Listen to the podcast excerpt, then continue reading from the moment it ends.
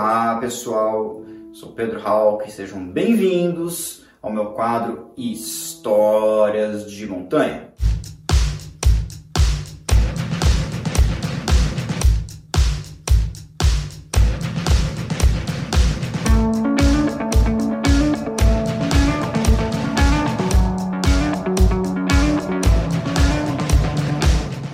Antes disso, pessoal, já vou fazer aquela pergunta para vocês.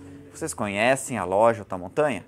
Se você não conhece, então entra no site www.lojaam.com.br e veja centenas de milhares de produtos bacanas para você que gosta de aventura, de trekking, montanhismo, escalada e viagens.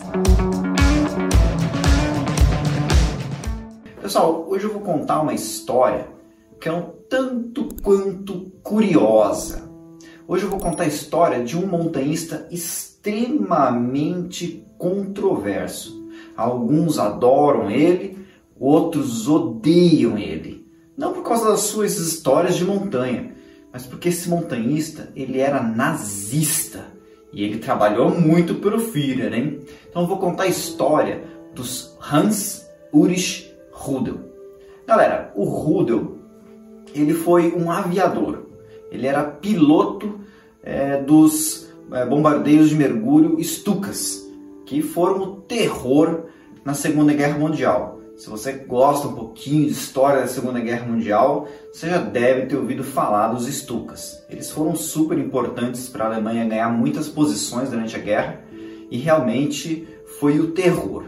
E o, o, o, o Rudel, ele foi o mais, é, é, o mais premiado piloto é, dos Stukas durante é, a Segunda Guerra. Então, só para vocês terem uma ideia, né, é, ele participou, é, ele começou a sua participação na Segunda Guerra começou junto com a Operação Barbarossa da, União, da invasão da União Soviética. E lá ele destruiu 519 tanques soviéticos, destruiu mais de 800 veículos diversos, ele destruiu 150 peças de artilharia, ele destruiu 70 embarcações anfíbias. E ele também naufragou três grandes embarcações de guerra, dentre eles o gigante poderoso encoraçado Marat, lá perto de Leningrado. Então, gente, a cabeça do, do, do Rudel valia ouro é, lá na União Soviética. E, enfim, é, ele acabou se destacando muito, né? Mas ele também não passou a Segunda Guerra ileso. É, quando a guerra estava acabando, ah, ele foi atingido por uma artilharia. Ele conseguiu pilotar, o avião dele não foi abatido, ele fez um pouso de emergência e, gravemente ferido, ele acabou tendo uma perna amputada. Mas ele sobreviveu. Quando a guerra estava acabando e sabendo que a Alemanha estava sendo invadida pelos soviéticos, e ele sabendo que a cabeça dele valia ouro para o Stalin, ele acabou liderando uma missão com outros oficiais nazistas, entrou no avião e foi se render para os americanos. E aí, então, evidentemente que se rendendo para os americanos, ele acabou se safando de uma prisão soviética. E na verdade, o Rudel, ele também se safou de uma prisão americana. Ele acabou colaborando com os americanos e com isso ele nunca foi condenado por nenhum uh, por nada que ele tenha feito durante a guerra. Né? Aliás, uh, durante a guerra, né, ele não foi acusado de crimes de guerra. Né? Então ele acabou uh, tendo esses números aqui tudo em combate, tá certo?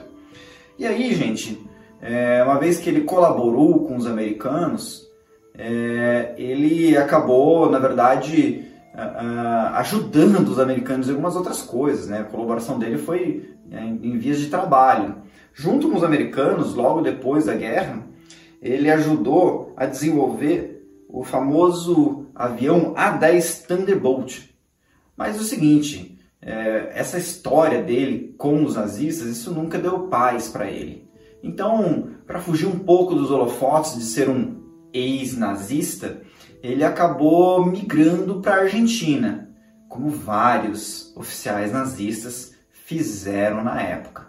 Bom, gente, essa história dos nazistas da Argentina não é uma história nova. Você já deve ter ouvido falar várias histórias de oficiais nazistas que foram para a Argentina, muitos deles com identidades falsas, né? tentando viver uma vida é, é, fugitiva, né? É, daquilo que eles acabaram, que eles fizeram, dos, fugindo do, do, do, julgamento dos crimes de guerra que eles cometeram, tá certo? Dentre eles, né? A gente tem várias pessoas famosas, acho que as mais famosas vai ser o Adolf Eichmann e Josef Mengele, que viveu e morreu aqui no Brasil, né, galera? Mas beleza, deixa eu focar enquanto isso no Rudel, porque eu ainda não falei qual que é a história dele do montanhismo. O Rudel, ele já era um praticante de esportes desde quando ele era muito jovem, lá na Silésia, na Alemanha, né? Então ele sempre se destacou por sua força física, né? Sempre se destacou uh, por suas performances nos esportes. Quando ele se aposentou, ele foi morar na Argentina, ele continuou com os seus gostos extravagantes.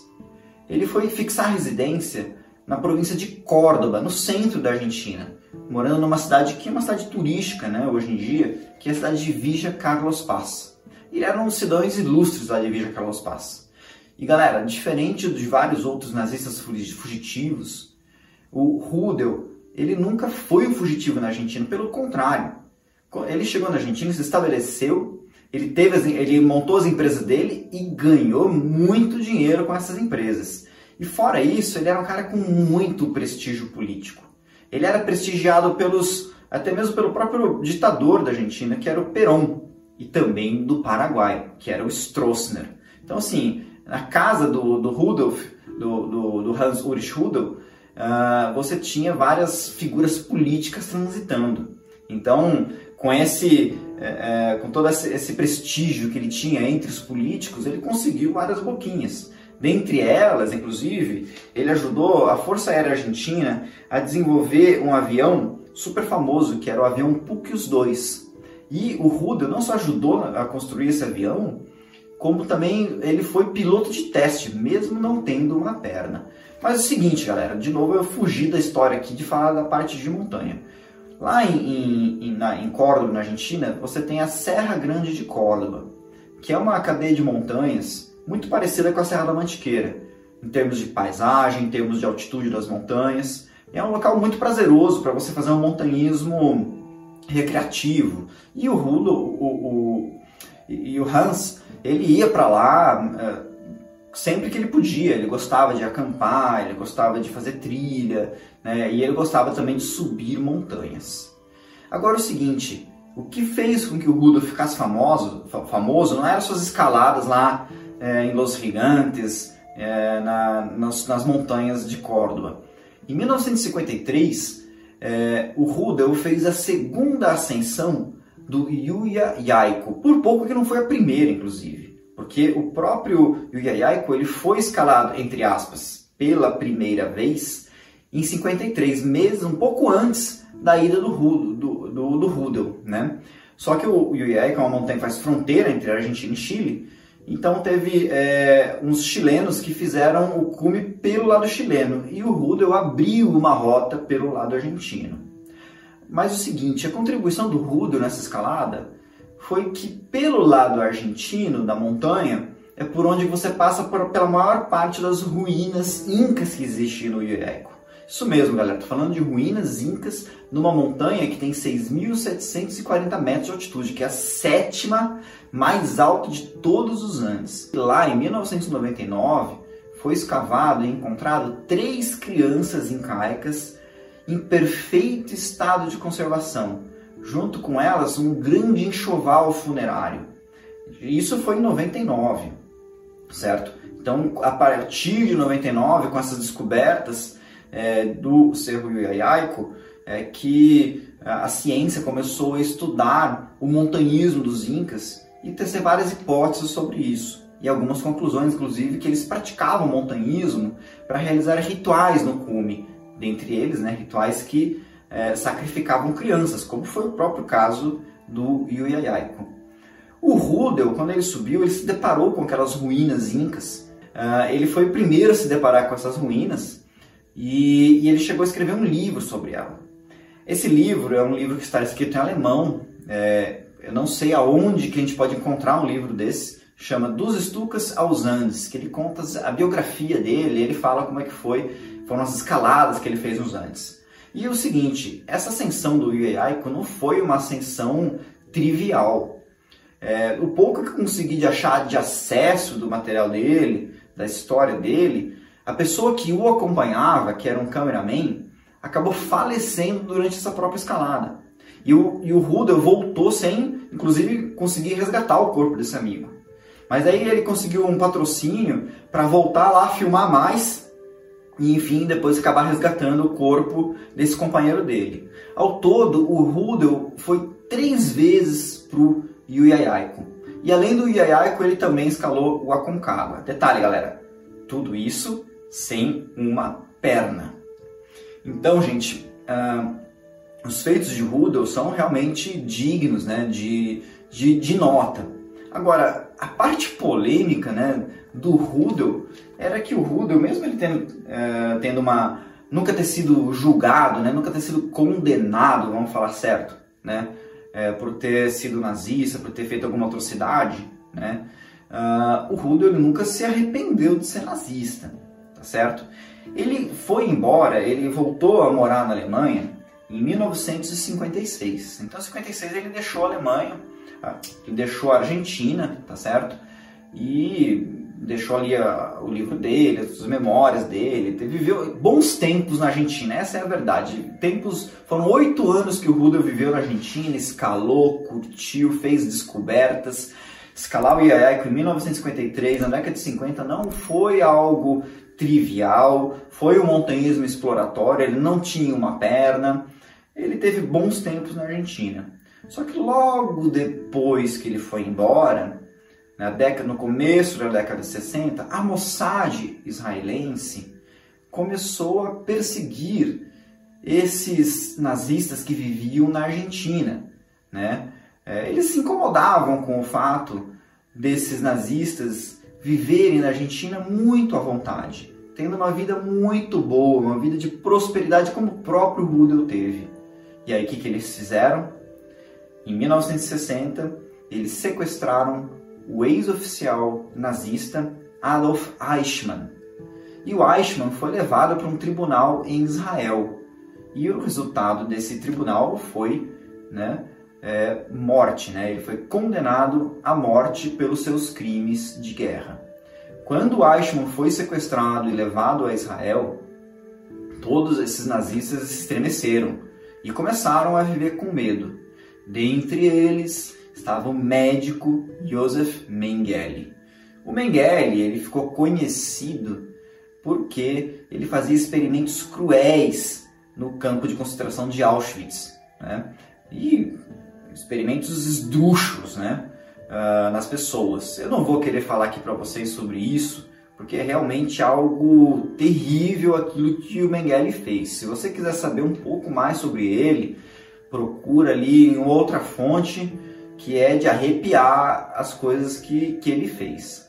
E o Mengele, ele recebeu ajuda do Rudel para conseguir fugir da Argentina e assim despistar a Mossad.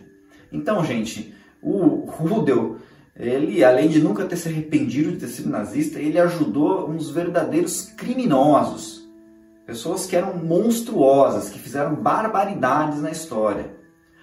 O Mengele, ele conseguiu fugir com a ajuda do, do, da influência do Rudel, né, a influência que ele tinha com o Stroessner, a influência que ele tinha no Paraguai, saiu da Argentina, chegou no Paraguai, e essa passagem pelo Paraguai serviu só para despistar. Ele acabou vindo para São Paulo. E o Mengele viveu uma vida reclusa é, no Brasil. Ele viveu durante muito tempo numa fazenda em Serra Negra, no interior de São Paulo, né? e ele uh, nunca conseguiu se acalmar, sempre vivendo com medo de um dia ser sequestrado pela Mossad e acabar tendo o mesmo final do Adolf Eichmann. O Mengele é, ele acabou falecendo no Brasil né, de razões naturais. Né? Na verdade, ele possivelmente teve um, um problema, uma parada cardiorrespiratória enquanto estava nadando numa praia em Bertioga e faleceu lá mesmo. Só depois disso que descobriram a real identidade dele. E essa história do Mengele, né, volto a dizer, é uma história interessante, mas foge é, do nosso objetivo. Bom, gente, é, o é, Rudel ele só retornou à Argentina em 1978, numa viagem a turismo. Ele aproveitou que a Argentina sediou a Copa do Mundo e veio aqui para ver uns jogos da Alemanha. Né? A Alemanha perdeu da Argentina, né? vocês sabem. Perdeu da Argentina? Ah, não. Foi a Holanda. Olha, tô errando o futebol, hein, gente? Mas vamos lá, vamos ao que importa. Ele acabou visitando vários amigos nazistas dele e voltou para a Alemanha. Lá na Alemanha, ele se dedicou à política e ele foi, inclusive, é, defensor de um partido político é, de extrema direita que, enfim, defendia todas as ideias que ele tinha, tá certo? Quando o Rudolf morreu em 1982, o governo da Alemanha Ocidental proibiu que as pessoas fizessem homenagem a ele, porque o governo não queria ser associado a nenhum nazista. Mas mesmo assim, né, alguns pilotos é, da Força Aérea Alemã fizeram o último uh, adeus a ele no seu funeral, em cima do seu caixão, fazendo um rasante com alguns aviões, o que gerou várias polêmicas na data, mas foi a maneira de dizer adeus ao Rudel. Galera, é difícil você gostar de um cara que tinha ideias muito erradas, não é certo? Bom, eu acho que deve que é errado, né? Uma ideia como é a ideia nazista que levou ao extermínio de um monte de gente, tá certo? E extermínio por motivos absurdos, tá certo? Mas enfim, a gente tem que ver a biografia das pessoas e tentar entender as coisas positivas que elas fizeram na vida, mas não passar pano para os outros não. Então fica bem claro, né? O Rudel teve importância no montanhismo? Sim, ele ajudou, é, ele foi um, uma das peças, né, que ajudou a gente conhecer mais sobre a história do montanhismo dos Incas, a conhecer mais sobre uma das montanhas mais emblemáticas dos Andes, que é o Yuyeaico. E fora isso, um esportista né, que era deficiente, não tinha uma das pernas e conseguiu fazer tudo isso. Agora, o resto, bom, o resto a gente tem que relativizar, né? Porque não dá realmente para passar pano pro resto que ele era. Galera, espero que você tenha gostado dessa história, essa curiosidade desse figura polêmico, eu sei, mas é isso. Galera, um grande abraço e até a próxima.